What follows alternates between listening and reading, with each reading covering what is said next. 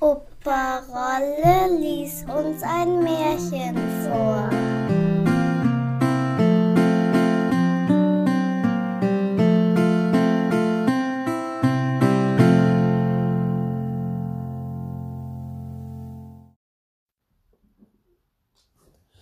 Des Kaisers neue Kleider. Vor vielen Jahren lebte ein Kaiser, der so ungeheuer viel auf neue Kleider hielt, dass er all sein Geld dafür ausgab, um recht geputzt zu sein. Er kümmerte sich nicht um seine Soldaten, kümmerte sich nicht ums Theater und liebte es nicht, in den Wald zu fahren, außer um seine neuen Kleider zu zeigen. Er hatte einen Rock für jede Stunde des Tages, und ebenso wie man von einem König sagt, er ist im Rat, so sagte man hier immer, der Kaiser ist in der Garderobe. In der großen Stadt, in welcher er wohnte, ging es sehr munter her. An jedem Tage kamen viele Fremde an, und eines Tages kamen auch zwei Betrüger.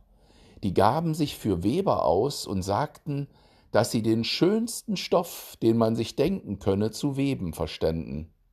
Die Farben und das Muster seien nicht allein ungewöhnlich schön, sondern die Kleider, die von diesem Stoff genäht wurden, sollten die wunderbare Eigenschaft besitzen, dass sie für jeden Menschen unsichtbar seien, der nicht für sein Amt tauge oder der unverzeihlich dumm sei. Das wären ja prächtige Kleider, dachte der Kaiser. Wenn ich solche hätte, könnte ich ja dahinter kommen, welche Männer in meinem Reiche zu dem Amt, das sie haben, nicht taugen. Ich könnte die Klugen von den Dummen unterscheiden. Ja, diesen Stoff muss ich sogleich erwerben. Er gab den beiden Betrügern viel Handgeld, damit sie ihre Arbeit beginnen sollten. Sie stellten auch zwei Webstühle auf, taten, als ob sie arbeiteten, aber sie hatten nicht das geringste auf dem Webstuhl. Trotzdem verlangten sie die feinste Seide und das prächtigste Gold, das steckten sie aber in ihre eigene Tasche und arbeiteten an den leeren Webstühlen bis spät in die Nacht hinein.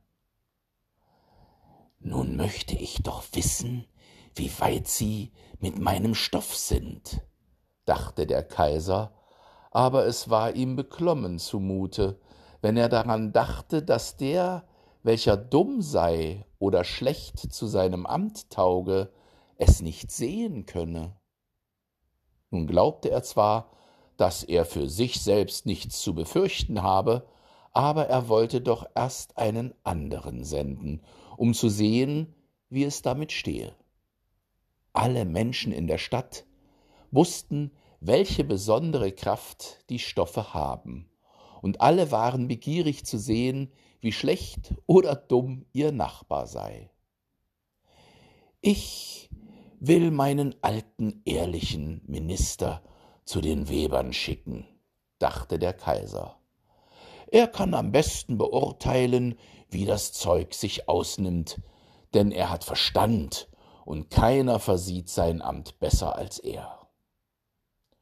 Nun ging der alte, gute Minister in den Saal hinein, wo die zwei Betrüger saßen und an den leeren Webstühlen arbeiteten. Gott behüte uns, dachte der alte Minister und riß die Augen auf. Ich kann ja nichts erblicken aber das sagte er nicht. Beide Betrüger baten ihn näher zu treten und fragten, ob es nicht ein hübsches Muster und schöne Farben seien. Dann zeigten sie auf den leeren Stuhl, und der arme, alte Minister fuhr fort, die Augen aufzureißen, aber er konnte nichts sehen, denn es war ja auch nichts da. Herr Gott, dachte er, sollte ich dumm sein? Das hab ich nie geglaubt. Und das darf kein Mensch wissen. Sollte ich nicht zu meinem Amte taugen? Nein, es geht nicht an, das erzähle ich. Ich könne den Stoff nicht sehen. Nun, Sie sagen ja gar nichts dazu, fragte der eine von den Webern. Oh, es ist niedlich, ganz allerliebst, antwortete der alte Minister und sah durch seine Brille. Dieses Muster und diese Farben, ja, ich werde dem Kaiser sagen, dass es mir sehr gefällt. Nun, das freut uns, sagten die beiden Weber, und darauf benannten sie die Farben mit Namen und erklärten das seltsame Muster. Der alte Minister merkte gut auf, damit er dasselbe sagen könne, wenn er zum Kaiser zurückkomme, und das tat er dann auch. Nun verlangten die Betrüger mehr Geld, mehr Seide und mehr Gold, um es zum Weben zu gebrauchen. Sie steckten alles in ihre eigenen Taschen. Auf den Webstuhl kam kein Faden, aber sie fuhren fort, wie bisher an den leeren Stühlen zu arbeiten. Der Kaiser sandte bald wieder einen anderen tüchtigen Staatsmann hin, um zu sehen, wie es mit dem Weben stehe und ob das Zeug bald fertig sei. Es ging ihm aber gerade wie dem ersten. Er sah und sah weil aber außer dem Webstuhl nichts zu sehen war, so konnten sie auch nichts sehen. Ist das nicht ein hübsches Stück Stoff? fragten die beiden Betrüger und zeigten und erklärten das prächtige Muster, welches gar nicht da war. Dumm bin ich nicht, dachte der Mann, es ist also mein gutes Amt, zu dem ich nicht tauge. Das wäre seltsam genug, aber das muss man sich nicht merken lassen. Daher lobte er das Zeug, welches er nicht sah, und versicherte ihnen seine Freude über die schönen Farben und das herrliche Muster. Ja, es ist ganz allerliebst, sagte er zum Kaiser. Alle Menschen in der Stadt sprachen von dem prächtigen Stoff. Nun wollte der Kaiser selbst sehen, während es noch auf dem Webstuhl sei. Mit einer ganzen Schar auserwählter Männer, unter welchen auch die beiden ehrlichen Staatsmänner waren, die schon früher dagewesen, ging er zu den beiden listigen Betrügern hin, die nun aus allen Kräften webten, aber ohne Faser und Faden. Ja, ist das nicht prächtig? sagten die beiden ehrlichen Staatsmänner. Wollen Eure Majestät sehen, welches Muster, welche Farben? Und dann zeigten sie auf den leeren Webstuhl, denn sie glaubten, dass die anderen den Stoff wohl sehen könnten. Was? Dachte der Kaiser. Ich sehe gar nichts. Das ist ja erschrecklich. Bin ich dumm? Tauge ich nicht dazu, Kaiser zu sein? Das wäre ja schrecklich. Oh, es ist sehr hübsch, sagte er. Es hat meinen allerhöchsten Beifall. Und er nickte zufrieden und betrachtete den leeren Webstuhl. Er wollte nicht sagen, dass er nicht sehen könne, das ganze Gefolge was er mit sich hatte, sah und sah, aber es bekam nicht mehr heraus als all die anderen. Aber sie sagten gleich wie der Kaiser, Oh, ist das hübsch! Und sie rieten ihm diese neuen prächtigen Kleider das erste Mal bei dem großen Feste, das bevorstand, zu tragen. Es ist herrlich, niedlich, ausgezeichnet, ging es von Mund zu Mund, und man schien allerseits innig erfreut darüber. Der Kaiser verlieh jedem der Betrüger ein Ritterkreuz, um es in das Knopfloch zu hängen und den Titel Hofweber. Die ganze Nacht vor dem Morgen, an dem das Fest statthaben sollte, waren die Betrüger auf und hatten über sechzehn Lichter angezündet.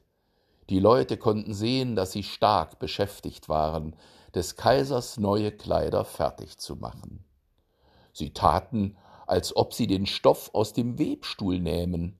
Sie schnitten in die Luft mit großen Scheren, sie nähten mit Nähnadeln ohne Faden und sagten zuletzt, sieh, nun sind die Kleider fertig. Der Kaiser mit seinen vornehmsten Beamten kam selbst, und beide Betrüger hoben den einen Arm in die Höhe, gerade als ob sie etwas hielten, und sagten Seht, hier sind die Beinkleider, hier ist das Kleid, hier der Mantel, und so weiter. Es ist so leicht wie Spinnewebe. Man sollte glauben, man habe nichts auf dem Körper. Aber das ist gerade diese Schönheit dabei. Ja, sagten alle Beamten, aber sie konnten nicht sehen, denn es war da nichts. Belieben Eure kaiserliche Majestät, Ihre Kleider abzulegen? sagten die Betrüger. So wollen wir Ihnen die neuen hier vor dem großen Spiegel anziehen. Der Kaiser legte seine Kleider ab, und die Betrüger stellten sich als ob sie ihm ein jedes Stück der neuen Kleider anzögen, welche fertig genäht sein sollten, und der Kaiser wendete und drehte sich vor dem Spiegel. Ei, wie gut sie kleiden, wie herrlich sie sitzen, sagten alle. Welches Muster, welche Farben, das ist ein kostbarer Anzug.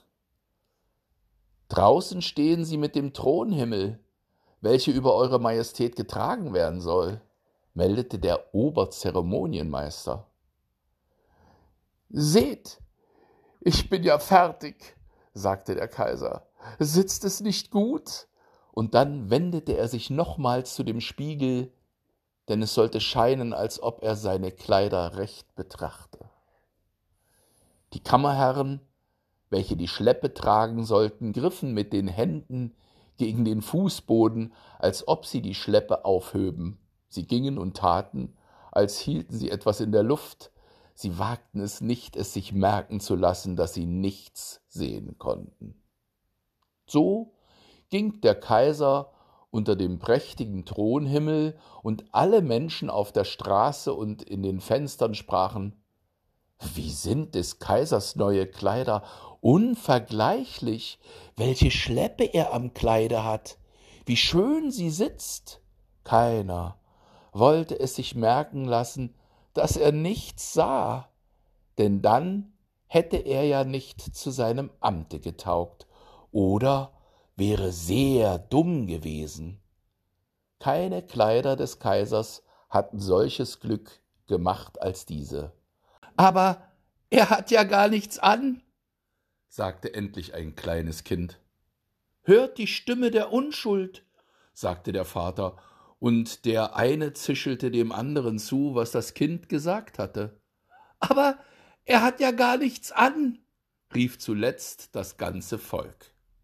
Das ergriff den Kaiser, denn das Volk schien ihm recht zu haben, aber er dachte bei sich Nun muss ich aushalten und die Kammerherren gingen und trugen die Schleppe, die gar nicht da war. Wenn sie nicht gestorben sind, dann leben sie noch heute.